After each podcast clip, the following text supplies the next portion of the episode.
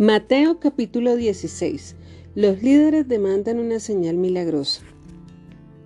Cierto día los fariseos y saduceos se acercaron a Jesús para ponerlo a prueba, exigiéndole que les mostrara una señal milagrosa del cielo para demostrar su autoridad.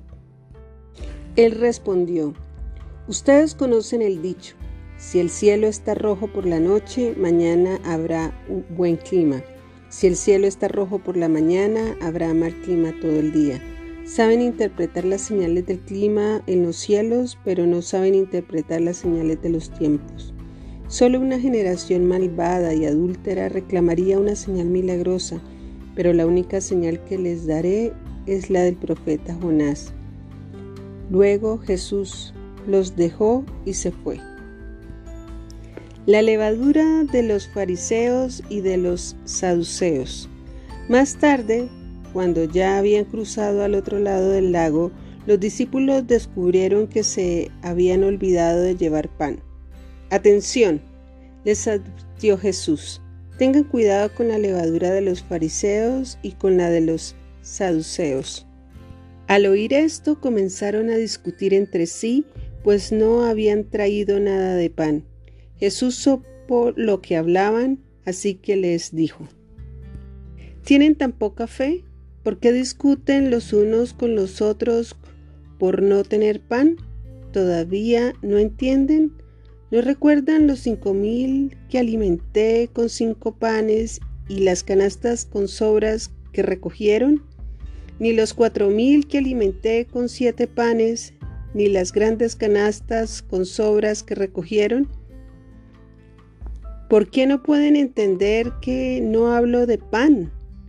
Una vez más les digo, tengan cuidado con la levadura de los fariseos y de los saduceos. Entonces, al fin, comprendieron que no les hablaba de la levadura del pan, sino de las enseñanzas engañosas de los fariseos y de los saduceos. Declaración de Pedro acerca de Jesús. Cuando Jesús llegó a la región de Cesarea de Filipo, les preguntó a sus discípulos, ¿quién dice la gente que es el Hijo del Hombre? Bueno, contestaron.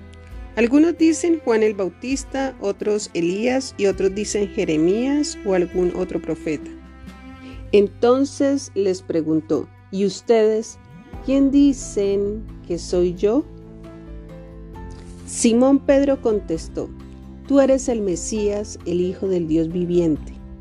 Jesús respondió, Bendito eres, Simón, hijo de Juan, porque mi Padre que está en el cielo te lo ha revelado. No lo aprendiste de ningún ser humano.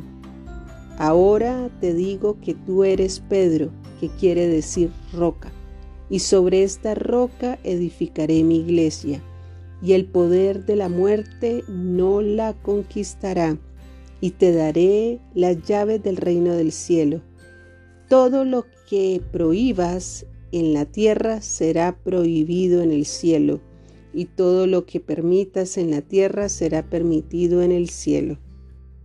Luego advirtió severamente a los discípulos que no le contaran a nadie que él era el Mesías. Jesús predice su muerte. A partir de entonces Jesús empezó a decir claramente a sus discípulos que era necesario que fueran a Jerusalén y que sufriría muchas cosas terribles a mano de los ancianos, de los principales sacerdotes y de los maestros de la ley religiosa. Lo matarían, pero al tercer día resucitaría. Entonces Pedro lo llevó aparte y comenzó a reprenderlo por decir semejantes cosas. Dios nos libre, Señor, dijo, eso jamás te sucederá a ti. Jesús se dirigió a Pedro y le dijo, Aléjate de mí, Satanás, representas una trampa peligrosa para mí. Ves las cosas solamente desde el punto de vista humano, no desde el punto de vista de Dios.